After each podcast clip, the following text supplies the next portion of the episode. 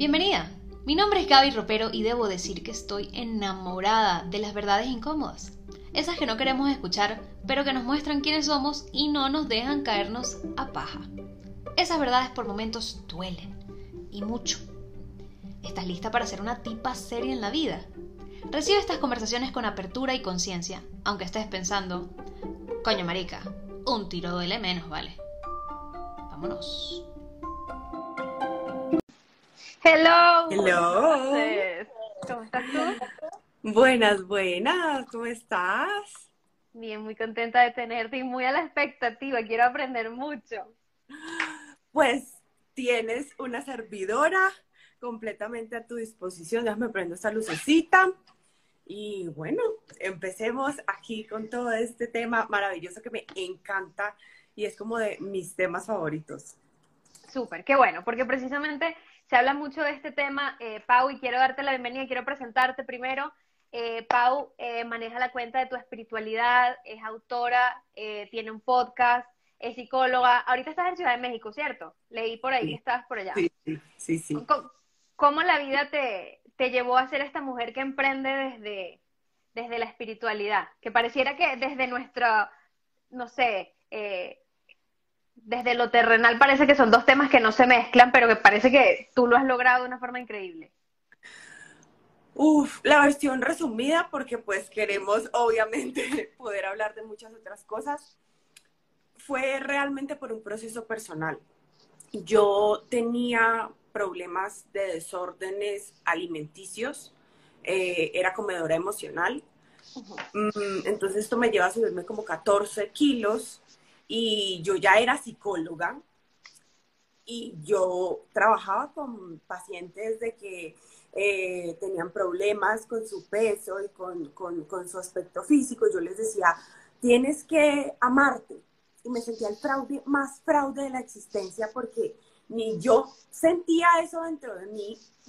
Y a mí en psicología no me dieron la, la materia de esto es lo que tienes que hacer para apoyar a un paciente cuando necesita trabajar su amor propio, empoderamiento, ta, ta, ta. Yo decía, ¿cómo, cómo diablos se hace eso? Entonces yo como soy súper eh, de que yo misma estudio y así, yo busco mis recursos, empecé a buscar y buscar. En ese momento no existían estas plataformas, estoy hablando por el 2015, 2016, y empecé yo a, a trabajar estos, estos temas, pero por YouTube y eso me llevó a un curso que era sobre la reprogramación mental, que se llama Psyche, para cambiar todas las creencias limitantes. Y ahí por primera vez me hablan de la espiritualidad. Y esta mujer me hace una pregunta que ahí como que inició todo, pero pues yo no sabía que eso iba a iniciar mi vida prácticamente. Y ella me pregunta, ¿y qué tal si mezclas la psicología con todos estos temas de espiritualidad? Y yo es que, se puede. Tenemos permiso. como que, como que me hizo el boom de así el emoji. Y yo dije, wow, pero bueno, X, eso se quedó ahí. Entonces yo seguí mi búsqueda, búsqueda, búsqueda, búsqueda, búsqueda. Eh, yo empiezo a acercarme mucho al tema espiritual, a, a, buscar en internet todo esto de las almas y, y todo este tema profundo. Y hubo un momento de mi vida en que yo empecé a cambiar muchas creencias, pero es solo mental, ¿sabes? Entonces yo siempre, a partir de eso, pienso que el trabajo es cuerpo, mente, alma y emociones. Y a partir de esa experiencia que yo viví, entonces yo decía, igual me sigo sintiendo acá vacía. O sea, ya he cambiado mucho, de verdad, me comportaba muy diferente, o sea, veía el mundo muy diferente, pero yo aquí adentro me sentía súper vacía. Y un día estaba leyendo un libro y era algo así para resumirte, como que no es el monje que vendió su Ferrari, se llama La paradoja del libro. Y como que el libro le hablaba a la persona como de un ser humano que se llamaba Abraham, pero en sus sueños le, le decía que, era, que se llamaba así y entonces Abraham le hace, se va a un monasterio porque renuncia como a todo lo empresarial, porque su empresa literalmente todos sus empleados lo odian. Y cuando le, se encuentra ya le dicen que el maestro se llama Abraham y él como que no lo puede creer. Y yo en ese momento como que me desesperé y dije, ángeles o lo que sea que hay por ahí. Si ustedes no me ayudan a encontrar algo hoy, yo te lo juro, me tiro por esta ventana y me voy a tirar de espaldas porque yo sé que de espaldas uno sí se mata. Pero yo no estaba hablando, o sea, no te estoy diciendo esto como de que lo dije por retar, no, lo dije porque yo ya había llegado al punto en que yo ya no quería vivir. Estaba tan vacía por dentro que yo no quería vivir. Entonces yo le dije a la vida como eso y me pongas así como de que yo necesito como alguien espiritual. Y busco psicología espiritual. Y claro, me aparecen dos personas, justamente una de estas me contesta, me dice que le acababan de liberar un cupo que en una hora si podía llegar era mío, se lo habían cancelado tres personas diferentes. Y esa mujer me dice que yo tengo un montón de dones y ella se llama María Paula Vélez y yo me llamo Paula Andrea Vélez y ella había estudiado psicología en la Universidad Javeriana y yo había estudiado psicología en la Universidad Javeriana y yo dije, esto es una señal. Y bueno, para hacerte resumida la historia, empieza mi propio descubrimiento y yo dije, yo tengo que poderle enseñar a la gente esto que yo he vivido y que y se volvió como en, mi mantra, ¿sabes? Yo no enseño nada que yo no haya pasado por mi propia experiencia y que sepa que realmente funciona. Y, que, y que tal vez a ti de otras maneras te podrá servir, pero que no te voy a vender algo que es humo porque me lo leí y me sonó cool, ¿sabes? No, y eso se nota en la vibra y se nota en la, en la coherencia de la persona eh, cuando, cuando no ha vivido eso. Y, a mí muchos hombres me preguntan, ¿tú atiendes o, acompañas hombres? Y les digo, me cuesta, ¿no? A pesar de que soy un ser humano y podemos compartir la experiencia humana de, existir, eh, me conecto mucho más con mi experiencia femenina y desde ahí eh, me limito, al menos para, trabajar con mujeres. Pau, me encanta y, y, me gusta esta, esta mezcla que no se ve, digamos, tan seguido, ¿no? La psicología, que es una ciencia dentro de todo tan rígida, muchas veces tan de data, con esto espiritual que eh, no es demostrable por la ciencia, pero que sí es demostrable por los testimonios completamente eh, profundos de personas que dicen, yo estoy segura de esto. No sé cómo demostrarlo, pero estoy segura de esto. Entonces, el merecimiento, eh, mezclándolo pues ya con el tema que traemos, ¿cómo se ve el merecimiento desde la espiritualidad? Y, te, lo planteo primero desde la no espiritualidad, que es mi campo, porque quiero más bien aprender y me, me declaro absolutamente ignorante, pero me emociona estar así ignorante porque significa que voy a dejar de serlo. Claro. Estoy leyendo, estoy leyendo este libro que me recomendó un amigo y me dijo, ¿tú estás lista para este camino? Y yo le dije, no sé. no sé. Créeme que Ah, no, empezaste por grandes ligas. ok, gracias, gracias, porque yo, yo le digo, esto no está fácil. Yo le dije, dame algo fácil y, ok, ya después de esto necesito que me den una recomendación para principiantes, porque todo esto de, del autoconocimiento yo lo he vivido desde un plano muy práctico, ¿no? Uno más uno es dos. Eh, bueno, herramientas de comunicación asertiva, eh, pide lo que necesitas, si no te lo pueden dar tus no negociables, o sea, todas estas herramientas, digamos, eh, de, vinculación que son muy prácticas, pero que carecen a lo mejor de la conexión con esa divinidad, eh, que al menos yo siento que sí existe en mí, pero que quisiera explorar más, ¿no? Entonces, el merecimiento desde, desde mi plano o desde mi pequeño conocimiento, porque ahora entiendo que falta mucho, viene siendo esa esa certeza de a qué tengo derecho yo. O sea, yo tengo derecho a muchas cosas. Sin embargo, pues esa, esa sensación o esa certeza de, derecho a ha sido muy condicionada. Y nos han dicho, tienes, tendrás derecho a solo sí. Y si no haces esto, entonces no tienes derecho a. Y, y en ese sentido, estas grandes figuras de autoridad que nos han criado, digamos, la sociedad, el sistema, nuestros padres, la educación, muchas veces la religión, nos han dicho en gran medida que somos muy poco merecedoras o que hay muchas reglas y que las tenemos que cumplir todas al mismo tiempo para merecer algo. Ahora, eso es lo que creo yo o lo que conozco yo sobre el merecimiento y me he encargado mucho desde eh, mi propia rebeldía, desde mi propia experiencia, desde el feminismo también, de quitar muchas de esas reglas para sentirme absolutamente merecedora, pero ha venido desde una lógica, ¿no? Me han puesto reglas, le digo que no a la regla, sí, es muy mental. Entonces, e, eso es lo que creo yo en mi comunidad ha tenido acceso también a eso porque, pues, lo más, eh, digamos, lo que menos asusta, ¿no? Esto de espiritualidad ya es como, tengo que confiar ciegamente que sí merezco, de verdad.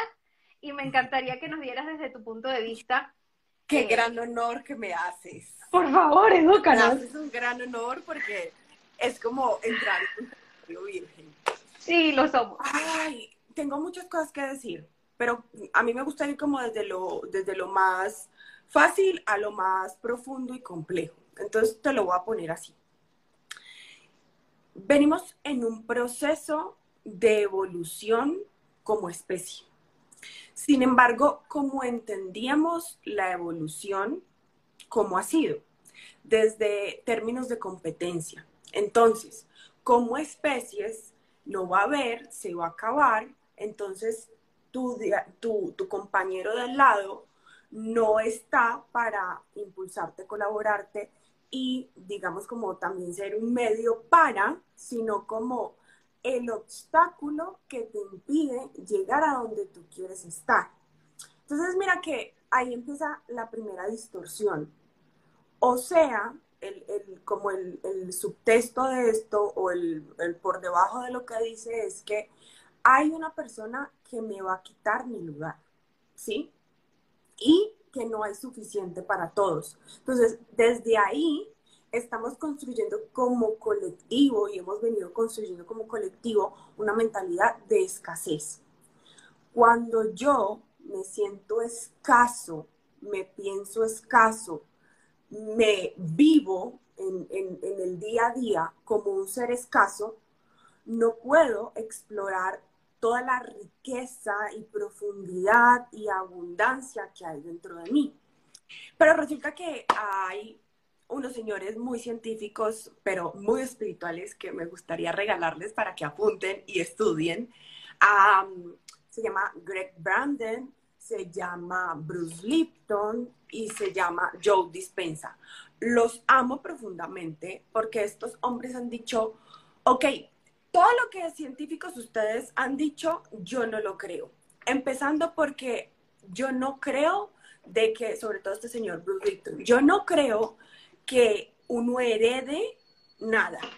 Hay muy pocas enfermedades que realmente, o sea, como de un 100%, un 2-3% realmente son enfermedades hereditarias, como por herencia, ¿sabes? De, desde lo genético y humanamente hablando. Entonces este señor se pone a hacer muchos experimentos y muchos estudios y se da cuenta que las células tienen su propio mundo, su propio universo, que la célula actúa a través de energía y frecuencia y hace unos estudios muy interesantes de que coloca una célula en estas cajitas transparentes que tienen unos nombres ya muy científicos y no me acuerdo en este momento, y coloca otra en otra. Entonces le empieza a decir como en estudios, como eh, eres malo, eh, eres lo peor, eh, tú no tienes capacidades, y a la otra empieza a decir cosas maravillosas, etc. Dirá la gente, ah, como el estudio del agua. Sí, pero es que las células funcionan con agua. ¿Se entiende? Entonces, el trabajo que él hace y que encuentra es que definitivamente lo que tú, desde el entorno en el que cultives tus células, es lo que eh, de una u otra forma energéticamente las células se van a encargar de reproducir. Entonces a esto se le suma este señor Greg y se le suma eh, Joe Dispensa y empiezan a estudiar y a, mm, con un instituto que se llama HERMAT, a dar por sentado y con estudios verificados y demás que la frecuencia es una realidad, que cuando, por ejemplo, muere, digamos, un ser humano, el peso cambia porque definitivamente hay algo que que se va de, este cuerpo. Entonces empiezan a dar cuenta que el tema de la espiritualidad no es puro flow. Por ejemplo, Greg, Greg, lo que hace es, se va a estudiar toda la mitología de los nativos de América y etcétera, y estudia el poder de la oración que tiene eh, cierto grupo de personas para crear una realidad o un solo ser para crear una realidad y lo estudian científicamente. Entonces, esto, ¿por qué lo traigo a colación? Porque tú decías al principio que tal vez la psicología y esta parte espiritual Y es una idea que la gente tiene, como que esto todavía sigue siendo Juju Magic. No, a hoy eso no es Juju Magic, o sea, ya hay demasiados estudios que comprueban demasiadas cosas, empezando pues por el tema de la meditación y cómo hace transformaciones en nuestro interior. Ahora, cuando hablamos de merecimiento y tenemos esta visión de que es que yo estoy sometido a la genética de y no por encima de la genética que es los nuevos estudios que han encontrado de la epigenética. Cuando hablamos de epigenética es la ciencia por encima de los genes y se ha demostrado que tú, el trabajo y el cultivo que tú hagas con tu propio interior, pues lo vas a poder reflejar y darle un destino diferente a tu vida por el tema de las células y la información que tú le brindas a tus células. Entonces, claro, nacemos en un entorno que nos dice, hey, es que tú no mereces. Hey, es que en el colegio, yo me acuerdo, yo me acuerdo que mi mamá me decía, eh, para merecerse esto, tiene que eh, hacer esto en el colegio, ganarse esto o lograr esto.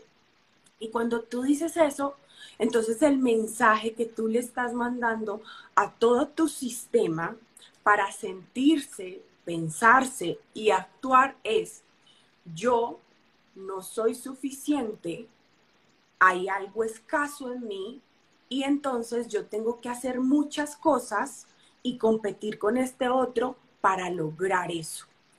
Claro, porque venimos desde un colectivo evolutivo que ha estado sumergido todavía en eso. Entonces, a eso energéticamente, como masa y como colectivo, formamos una vibración que es de escasez y todos nos sumimos en eso y pensamos que eso es una realidad. Hasta que gente necia como estos doctores y estos científicos y mucha otra gente que pues no tiene nada que ver con la ciencia, pero dice, no, es que yo no creo que eso sea así, como tú también dijiste, pues desde donde yo pueda, yo digo que esto no es así. Entonces empieza el cambio y empieza el cambio de paradigma y hoy es tan fácil hablar de estos temas por esta misma, digamos, transformación. Ahora, el tema de el merecimiento viene a ser una frecuencia, y esto ya sí es a, un plazo, a, un plano como mucho más profundo, tu campo energético está codificado.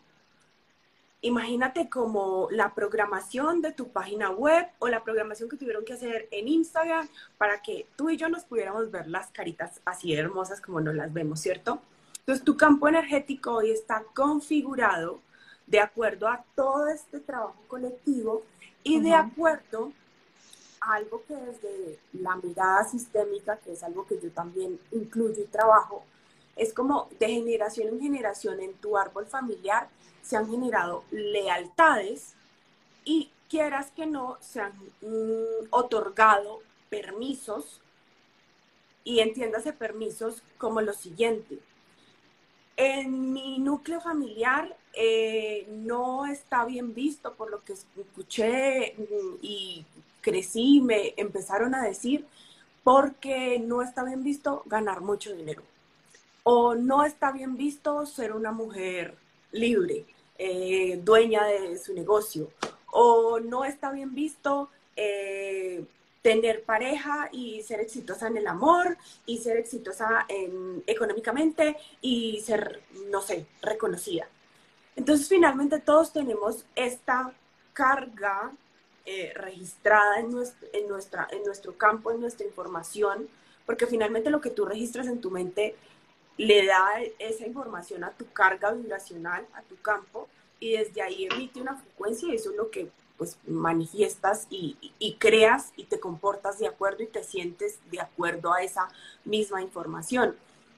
Entonces el merecimiento desde mi mirada y como yo lo entiendo y como yo lo trabajo y como yo lo he vivido, es más una mirada profunda a la carga que yo estoy teniendo y al reconocimiento profundo, profundo de que yo vengo de una fuente, llámala Dios, yo creo en Dios, cada uno aquí que la llame como le parezca, y que como yo vengo de esa fuente creadora, que creó todo, yo soy como la hija de el dueño de, entonces tengo los mismos derechos las mismas capacidades creadoras y que por el simple hecho de yo estar en esta existencia, yo ya tengo el mismo merecimiento.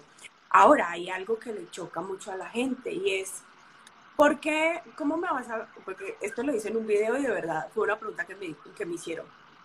¿Cómo tú me vas a decir que es igual de merecedor un asesino que yo, que soy una persona de bien y que trabaja y que bla, bla, bla, etcétera? Es que en, en la mirada espiritual no funciona así.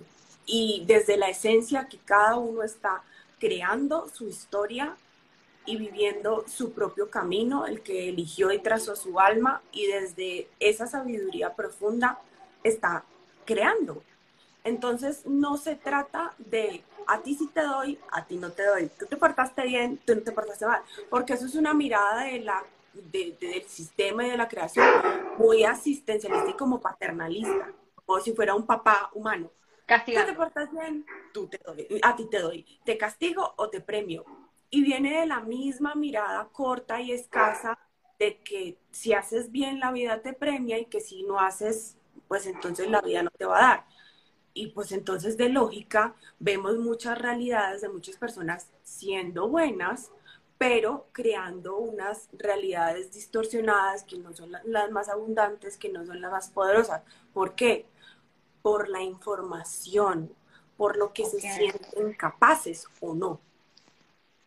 Ya me estoy Básicamente son, vienen siendo personas que, que están actuando bien, o sea, buenas personas, pero que no necesariamente están actuando de esa forma desde una certeza de abundancia, sino para evitar el castigo o para encontrar ese premio que creen se van a merecer cuando cumplan con las reglas o, estos estatutos. Se me viene a la mente, cuando hablas de la información que le damos a nuestras células y a nuestra carga vibracional. Estamos expuestos a demasiada información y todo está mal. Todo está mal, todo está mal. O sea, yo aquí pensando, la religión nos cagó la vida. Mi mamá, el, colegio, o sea, y, es como, por acá hacían la pregunta, ¿qué le decimos a los niños? Y, hablando de, de, edades ya en este punto espiritual, es como, ¿qué nos decimos a nosotras mismas también? Sí, para combatir, o, no sé, para combatir o, hacer esa limpieza de, de lo que escuchamos por tanto tiempo, cómo revertimos a lo mejor esos efectos negativos y cómo podemos a lo mejor, o sea, de aquí hacia atrás, cómo revertimos el efecto y de aquí hacia adelante, cómo nos protegemos de esa información que va a seguir llegando, porque pareciera que estamos en una sociedad y en un sistema que le conviene que no nos sintamos merecedores, que no nos sintamos abundantes, que compitamos los unos con los otros y que estemos desconectados de este absoluto y grandísimo poder que tenemos porque sí. O sea, ¿qué, revolución habría, cierto? Mira que, mira que al final es una mirada súper bonita, como yo lo veo, es mi visión. ¿Sabes? Como que cuando uno despierta ante estas cosas, uno como que se enoja. Y dice, ¿mis papás qué? ¿La sociedad qué? La gente está toda muy mal y no quiere que yo. Pero es que viene en un trabajo transgeneracional. A todos nos vienen enseñando las mismas cosas. Entonces, ¿dónde estaría la víctima y dónde está el victimario? Desde mi mirada. Claro, cuando, por ejemplo, a ti te preguntan algo y tú no sabes la respuesta, tú puedes sentir miedo. Y como a ti te ha venido funcionando así, pues tú crees que esa es la manera. Cuando te cambian la jugada, por así decirlo, muchas personas desde su mentalidad no de crecimiento y aquí entra una mentalidad que es muy importante, es yo crezco no para comprobarme que sí soy bueno o soy suficiente, sino crezco porque estoy en un planeta donde tengo la capacidad de crear y soy creador y creadora. Y esto me gusta imaginarlo como que nosotros fuéramos artistas y tenemos un lienzo en blanco, entonces por el placer de estar vivo, por rendir tributo a todo lo que tuvo que pasar de que yo estuviera en este planeta, yo voy a hacer mi mejor vida, la mejor vida que yo pueda por mí, para mí, y devolver hacia adelante, o sea, a las personas con las que yo me rodeo, a los con los que yo estoy, y dar las mejores pinceladas que yo pueda. Entonces, cuando tenemos la mentalidad de crecimiento por crecer y experimentar lo mejor que yo pueda darme en esta existencia, la cosa cambia. Porque entonces yo ya tengo que pararme como adulta. Y aquí entra un punto muy importante y es el situarnos como adultos emocionales. ¿Cuál es la mirada de un adulto que aunque parece adulto, se siente como niño? Y es, a mí no me dijeron, a mí no me hicieron, eh, ellos no debían, eh, esto fue lo que me quitaron, esto fue lo que no me correspondió. Entonces es una mirada de yo, pobre ser indefenso, todo lo que me tocó vivir. Amor, es que ya eres adulta, ya eres adulto. Y sí, tú tienes un niño a cargo o tienes como unos seres tal vez a tu cargo, hablando de niños, pero de ahí en adelante todo el mundo ya es adulto, ¿cierto? Y cuando yo me posiciono como adulto, yo digo, ok, aquí cada uno dio lo que pudo. Ahora yo, como adulta, dueña de mi vida, creadora de mi propio destino, entonces yo qué puedo crear para mí, y ahí viene la respuesta a lo que tú preguntas. Entonces, lo que yo tengo que hacer es un proceso de reprogramación y autoconocimiento. Por eso el trabajo del alma es tan eh, poderoso, porque te va revelando la grandeza que es inherente a tu propia esencia y que no se, digamos, como que se ancla a lo que tú consigues o a los logros o al título, sino la grandeza de tu alma y lo que tiene por entregar. Entonces, cuando yo me paro desde esa grandeza y entiendo que mi alma tiene una verdad, que mi alma tiene un plan, que yo estoy en conexión con el ser divino, que hago parte de un plan y que ese ser divino me tiene en este planeta porque yo hago parte de ese plan, entonces tu mirada cambia y dices, wow, yo voy a conocer tanto ese, ese proceso personal de saber qué tiene mi alma para mí, cuál es la información que mi alma tiene, qué es ese plan del que yo hago, porque yo soy importante para una creación y entonces en, proceso de descubrir tu verdad, tú vas eligiendo crear tu vida ya no bajo el estándar de la competencia con el de al lado, o si un título, o si tengo que aparecer en Instagram, o los seguidores, o la pareja, etc. Ya la posición no es desde afuera. Crear mi vida en relación a cómo me están viendo afuera. No, no, no. Ya ahí la posición es, estoy creando mi vida mirando hacia adentro, preguntándole a Paula qué es lo que necesita, qué es lo que la hace feliz, qué es lo que la satisface y viviendo ese camino en relación a lo que Paula vino a crear. Porque míralo así, la gente piensa muy dentro de este mundo también es como, me tengo que proteger de la vibra y, me tengo que proteger de lo que otras frecuencias me están diciendo. Y claro, yo tengo que protegerme de lo que yo no conozco. Pero si yo me conozco a mí y hago la mirada cada día, porque esto no es de que, ay, hoy sí y dentro de ocho días no. No funciona así no así. Yo hago la mirada profunda y empiezo a construir mi vida relación a lo que yo necesito, a lo que a mí me satisface, a lo que a mí me hace bien. Y sobre todo, una frase que le encanta a todo el mundo es, en relación, imagínatelo como a tu amor propio y que tu vida es una ofrenda que sirve. Ay, se está pausando. Hola, ¿me escuchas? Ya, te estoy escuchando. Sí, sí, sí. Bueno, yo te escucho. Hola. ¿Aló? Hola. Mueve la mano cuando me veas moverme. Se, pausó. Dale. Decías la Se pausó, se pausó. Entonces, como tu vida es una ofrenda al ser divino que eres y la vas a construir en amor a ti. Entonces, el trabajo, las actividades, lo que comes, lo que vives, lo que haces, que sea para nutrirte y que eso que te nutra te haga expandir y que te haga revelar un montón de luz que digas, wow, estoy viviendo mi mejor vida. No como, no como ¿sabes? Como que a veces vivimos la vida como no protagonista, sino como que yo soy la protagonista, pero aquí con pena de, estar protagonizando la, la, película. No, no, no, como protagonista de tu vida, dueña de tu vida. Entonces, cuando tú vives así, la mirada no es qué necesitan los otros y, y cómo me protejo de los otros, porque sigues en qué necesitan los otros, sigues hacia afuera, ¿me entiendes? Y cuando llevas la mirada a tu poder personal, que es algo del tercer chakra, es pararte en tu poder, en la fuerza de tu campo, es como yo me nutro, yo trabajo en mí, yo hago en mí y entrego lo mejor. Y si cada uno hiciera ese mismo trabajo, pues ¿qué tenemos que estarle mirando al de al lado? Porque es muy loco, o sea, como que yo tal vez te miro a ti como, ay, no, ella es increíble y yo voy a hacer un reel como ella lo hizo, o yo voy a hacer las mismas retos que ella hace, pero pues tú tal vez estás pensando lo mismo de otra cuenta y así nos vamos todos, pero ¿dónde está la verdadera autenticidad y el trabajo hacia ti?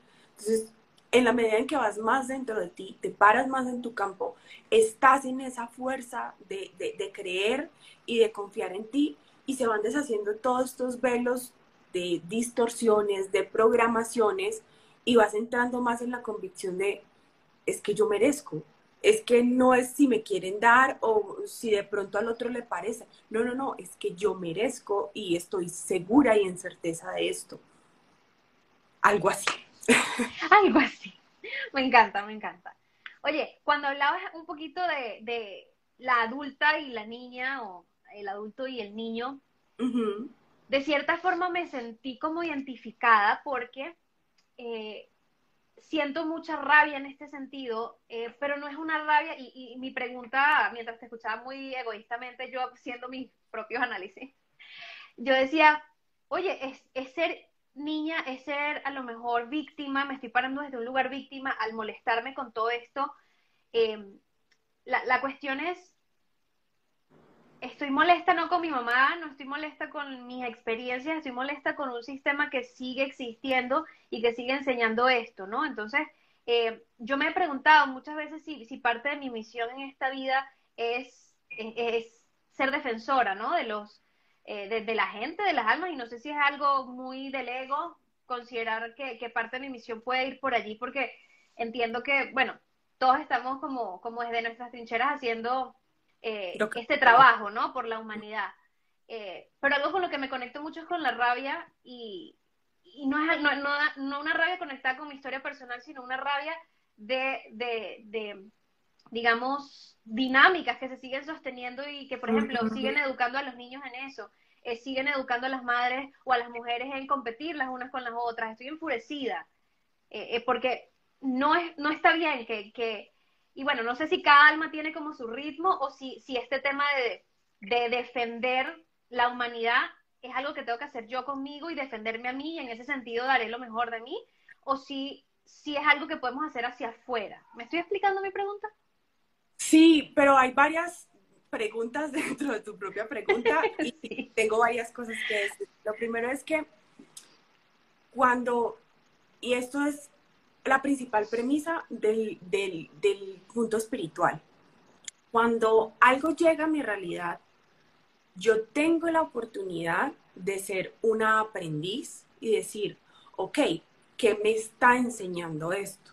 Entonces, lo primero que a mí se me ocurre como preguntas, obviamente esto no es para que lo responda de aquí en el live, sino que sé que mucha gente se va a sentir identificada con lo que tú estás diciendo, y es, ¿No será que dentro de ti hay una niña que está enojada porque de una u otra manera siente que le arrebataron algo con eso? ¿O siente que de una u otra forma no ha podido liberar esa rabia? Entonces el proceso sería darme el permiso de sentir rabia y poderla canalizar y poderla... Imagínate que es como un filtro, como el del agua, ¿verdad? Entonces tú abres tú abres la llave y la llave pasa mm, agua. Pero el filtro le quita como la suciedad. Entonces, imagínate que tú eres como un canal de luz que está filtrando mucha información. Entonces, las emociones que pasan a través de mí, tal vez unas en parte son mías de, de mis niños heridos, porque pues como que mi mamá no sabía esto y estas son preguntas que yo escucho todo el tiempo, como mi mamá por qué no hizo esto, mi papá por qué no hizo esto, porque yo no fui a otras escuelas, porque no nací en otra humanidad. Y el principal problema es cuando peleamos con lo que es, ¿sí? Entonces, la rabia es mía, yo tengo la oportunidad de soltarla y liberarla y desde esa sanación que yo experimento, tener otra visión de eso. Entonces, por ejemplo, y yo te regalo esta visión y la comparto si a alguien le sirve y se puede sentir identificado. Cuando seguimos pensando en que alguien necesita ser salvado, estamos todavía en el pensamiento de que esa persona por sus propios medios aún no puede, ¿sí? Como que yo sé algo que esa persona no sabe. Y es un poco desde el ego. Es normal, todos tenemos ego. Ahora la pregunta sería, si yo tengo esta vida y tengo la oportunidad de convertir mi propia vida en una gran ofrenda y a través de esa vida poder inspirar, ¿cómo me gustaría hacerlo? Entonces, tu trabajo no está en, digamos, como ir a pelear con otras personas y decirles, ah, ¿usted por qué no? No, tu trabajo está en hacer lo mejor que tú puedas con tu vida y crear la mayor belleza, no sé, oportunidades de fundaciones, eh, programas, todo lo que se te pueda ocurrir desde tu creatividad y desde la energía creativa y traer belleza al mundo con eso y ser un canal para que todo lo que sí quieres que pase en el mundo ocurra. Porque si yo sigo haciendo esto en mi vida ah, por el enojo que yo siento, por la rabia que yo siento, por lo que yo estoy experimentando, al final lo sigo sosteniendo. ¿Y cómo sería esta creación y cómo sería brindarle al mundo esas oportunidades que tu alma quiere entregar, pero desde el amor, ya no desde el enojo? ¿Cómo sería eso? Yo no sé, yo todavía no lo sé. No sé si quiero. Y ese es viene siendo. Yo lo que, lo que me pregunto, porque en muchas ocasiones me he encontrado con esta gran pregunta en diferentes contextos es, ¿quiero soltar esta rabia o quiero seguir con esta rabia? Y siempre he decidido seguir con la maldita rabia porque entiendo que como que se sana y supongo que energéticamente se sana más creando algo, o sea, creando lo que tú quieres ver en el mundo. Pero yo siento que quiero destruir a los que quiero destruir. Yo no quiero que yo quiero, ahorita quiero destruir. Y no sé si, eh, obviamente me falta evolucionar mucho, ¿no? Para estar en paz con esto. Pero, ¿sabes qué? ¿Sabes qué? O sea, admiro tu autenticidad de poder decir abiertamente lo que estás diciendo porque yo soy de este medio y muchas veces en el medio es como la postura de superado y lo que tú estás diciendo le está ayudando a muchísimas personas y valoro que te estés abriendo conmigo a través de este espacio y estés contando esto. O sea, te lo juro, me quito el sombrero, eso no cualquier persona lo hace. Siento, siento que esta vulnerabilidad es como que yo, no sé si, si mi trabajo no va a llegar a evolucionar a ese punto, sino mi trabajo va a seguir siendo la, la niña que grita hasta que alguien haga algo, no sé. Eh, pero si es, siento que, que hay tanto que se beneficia, hay tanto de este sistema que se beneficia de que esto siga pasando, que es como, sí, vamos a crear algo mejor, pero estos malditos hay que destruirlos, porque van a seguir creando el problema, ¿me explico, no? Entonces, bueno, en, ese sentido, conectarme con la espiritualidad ha sido mi reto más grande, sobre todo, y te voy a contar pues con este libro y, en general, y me costó comprarme este libro, lo había escuchado millones de veces o un montón de libros más, porque desde la espiritualidad, esa, esa gran bendición, ese, ese gran descubrimiento de tú eres creador de tu realidad, me confronta muchísimo, muchísimo con que yo he sido creadora de mi dolor. Y eso me emputa. Porque he dicho, no, entonces. Entonces tal vez mira que simplemente es una proyección. Yo estoy viendo en los malos también la mala que hay dentro de mí, que se está sometiendo y que se sigue autosometiendo y que se sigue haciendo daño al sostener esta realidad que solo puede habitar en mí si yo la sostengo. ¿Se entiende? Entonces, claro, ahí en ese, en ese punto es, muchos de mis enojos son, o, de mis dolores, son la forma que yo tengo de ser y de estar en el mundo y no me conozco a través de otra cosa. Entonces es como, si a mí solo me enseñaron de esta forma y a, a, todos nos enseñaron que si nos enojamos con algo, entonces yo me hago fuerte para poder que eso ya no esté. Y la fortaleza viene justamente de la vulnerabilidad de poder decir, pucha, esto me duele tanto y, y, y me atraviesa de tantas formas que a veces es más fácil ponernos enojados que sentir el dolor. Y hay algo que pasa con las personas paz, y tú eres una persona paz, de, que son altamente, personas altamente sensibles. Y la persona altamente sensible es un filtro, pero a veces no tiene las herramientas para filtrar. Entonces, siente tantas cosas del colectivo que puede que muchas de tus emociones sean literalmente colectivas y no las dejas pasar. Totalmente. Yo siento que este, este enojo, por eso te decía, no es de mi mamá, es de la mamá de mi clienta. Y no es de eh, mi cuerpo conmigo, es del sistema que le enseñó a mi clienta que su cuerpo estaba mal. Y yo estoy enfurecida por quien las, las hirió a ella. Yo siento que esto es algo, por Dios y mi madre, por Dios, te puedo decir, en mí ya lo sané, o sea, en mí estoy muy consciente y esta rabia no es con mi historia. Esta rabia es con las historias que yo escucho todos los días y con las víctimas que yo veo, víctimas del sistema, o usar esa palabra por los momentos, eh, y digo, ¿quién está detrás de todo esto y cómo lo asesino? Es un, es un llamado a la defensa de, de, muchas almas que me duelen, me duele el dolor de los demás. De verdad yo te puedo decir, no, no me identifico con, con, con, que sea mi enojo, mi dolor, porque yo dentro de todo he hecho las paces con muchas cosas. Pero siento que hay tanto dolor afuera que, que quiero defender a esas personas. Y por eso no suelto el enojo. Y el enojo también me hace daño a mí, tampoco me deja brillar en esa, a lo mejor, abundancia o en esa creación que podría yo tener si yo la soltara. Pero si no las defiende uno, ¿quién las defiende?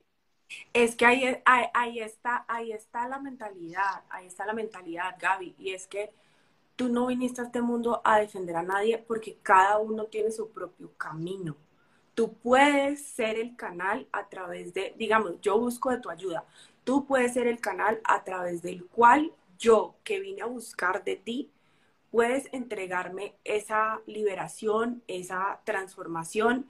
Y ahí circula. Yo no puedo hacer el trabajo por ti, yo no puedo darte las capacidades económicas y llevámoslo a algo tan sencillo como el tema del dinero. El dinero es una de las cosas más espirituales que podríamos hacer otro live de esto, pero es una de las cosas más espirituales y que nos pone a trabajar mucho dentro de nosotros y es una energía muy bonita. Y es como, porque yo no le puedo regalar a todo el mundo? Porque como colectivo no estamos preparados para que si tú vienes y me regalas una cantidad enorme, yo a los 15 días tal vez ya ni tenga, porque no tienes la preparación mental, porque no has hecho el trabajo para poder contener y sostener. Entonces, lo mejor que yo puedo es enfocarme en ser tan, tan, tan, tan, tan mi mejor versión que yo pueda entregarle de eso a la gente con la que yo creo. Y ser un canal para el equipo con el que trabaja conmigo y ser un canal para mis clientes y ser un canal para todo aquel que se acerque a mí y quiera elevarse en, esa experiencia. Pero no es verdad que la gente necesita que la salven, porque es que tanto tú como yo, desde el merecimiento, venimos de la misma fuente, tenemos todas las mismas capacidades y yo te puedo ayudar en ese proceso, pero no puedo hacer el proceso por ti. Incluso es que si vas no muy lejanamente, en estos días estaba en Estados Unidos hablando con unos amigos y me decía, es que no hay transporte. ¿Cómo así que no hay transporte?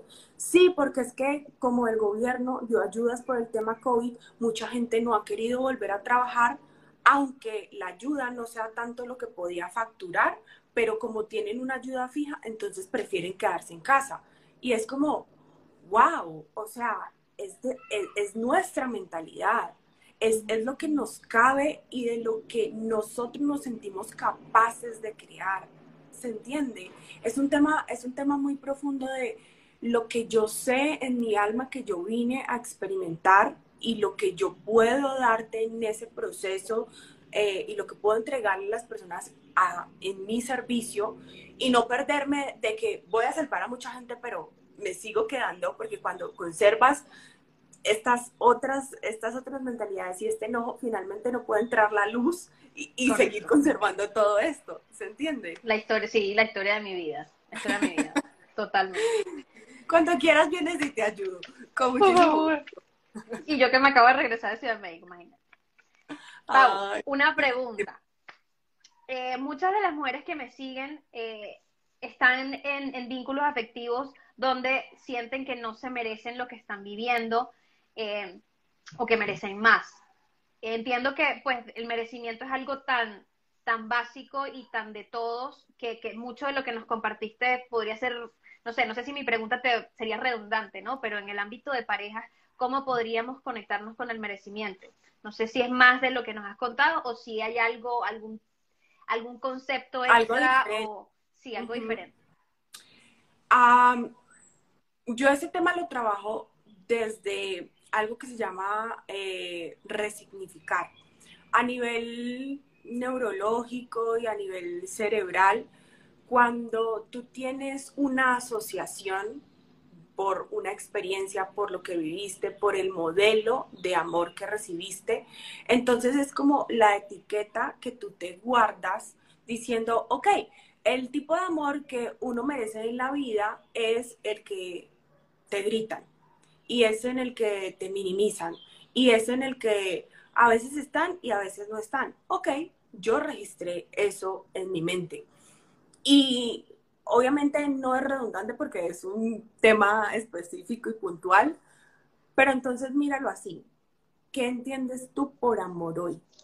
Mucho del tema del merecimiento se abre, se expande cuando tú abres tu mentalidad y te empiezas a hacer preguntas de poder para que como que si antes cabía esto de merecimiento, con las preguntas yo pueda ver este otro panorama y así, así, así, así.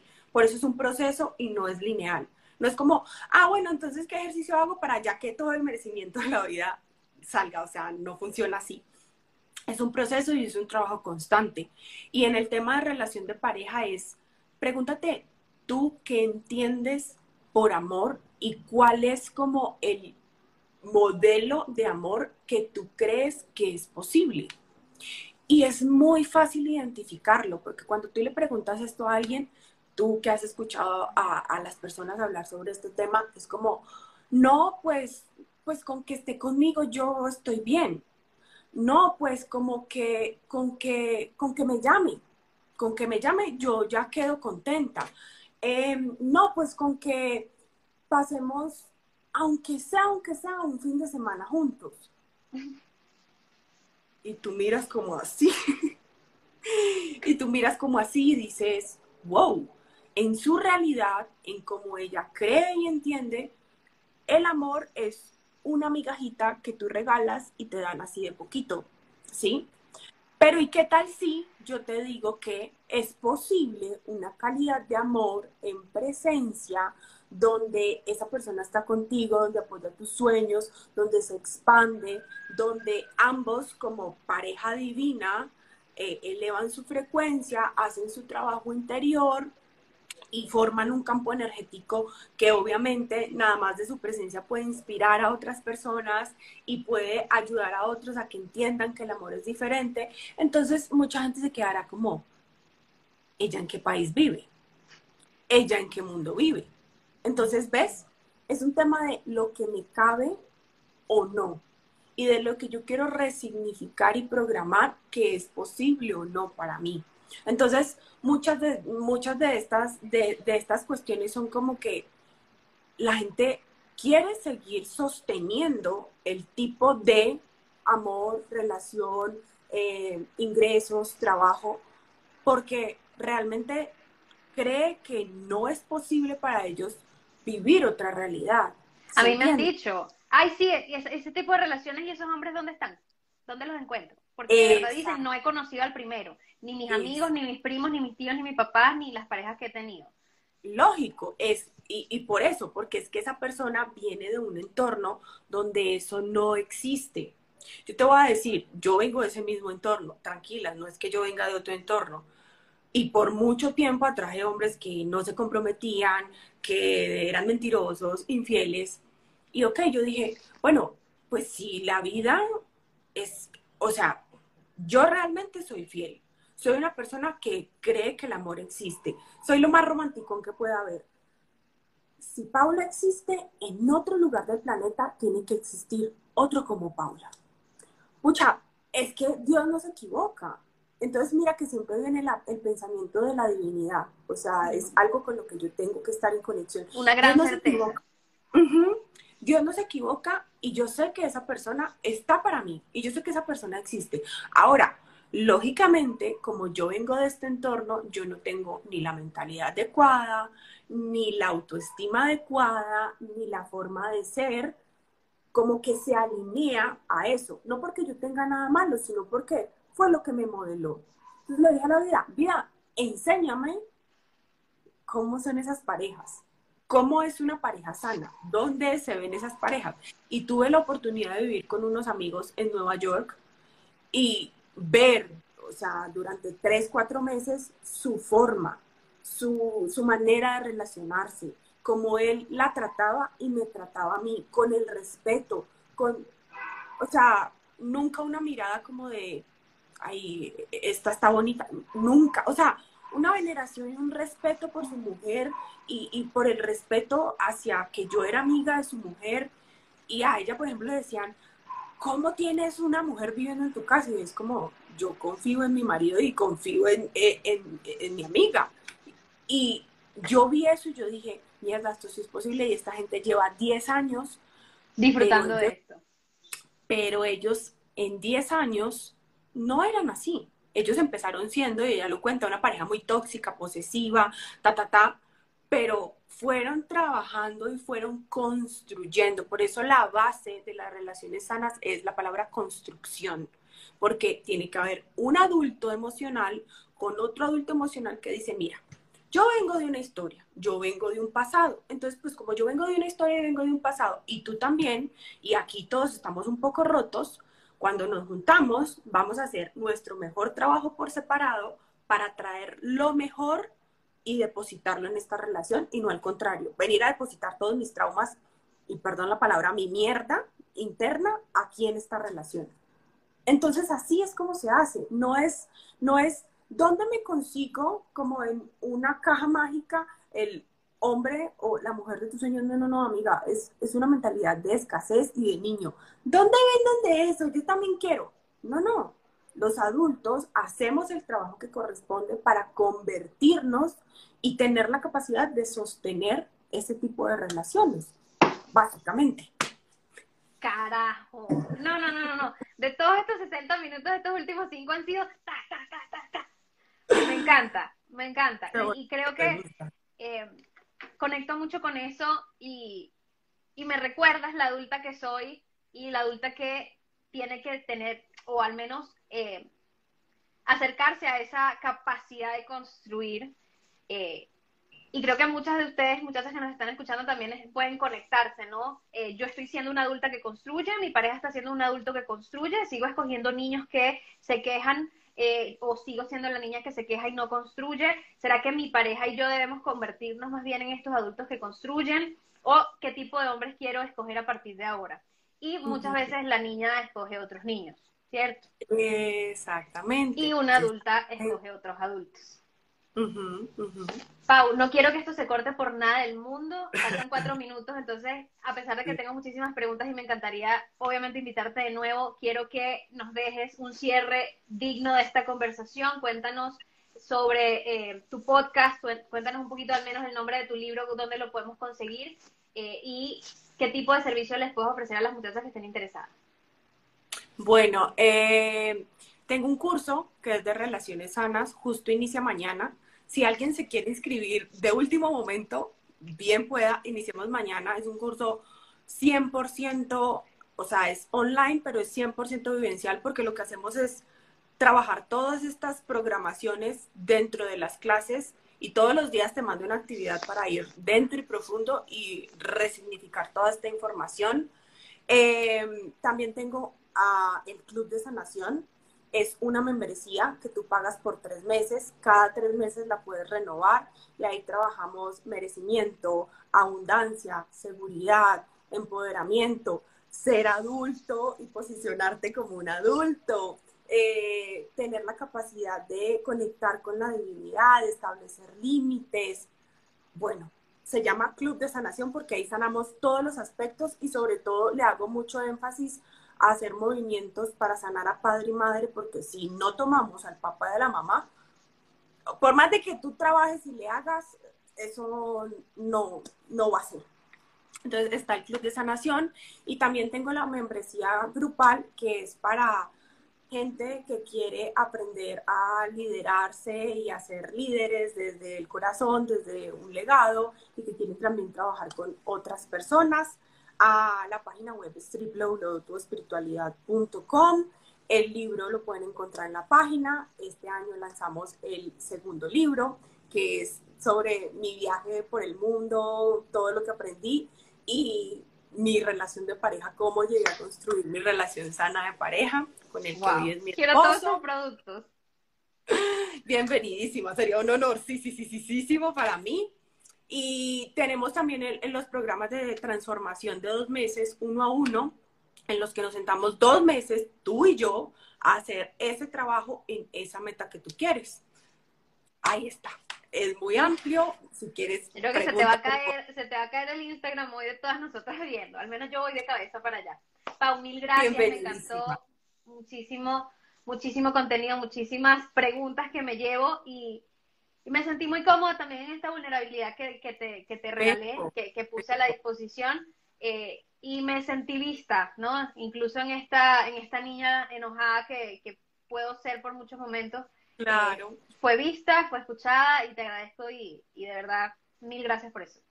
No, a ti, un gran honor y te repito, sigue cultivando eso porque de verdad el mundo necesita esa vulnerabilidad, incluso dentro de nuestras partes más, más, más, más humanas. Muchas gracias.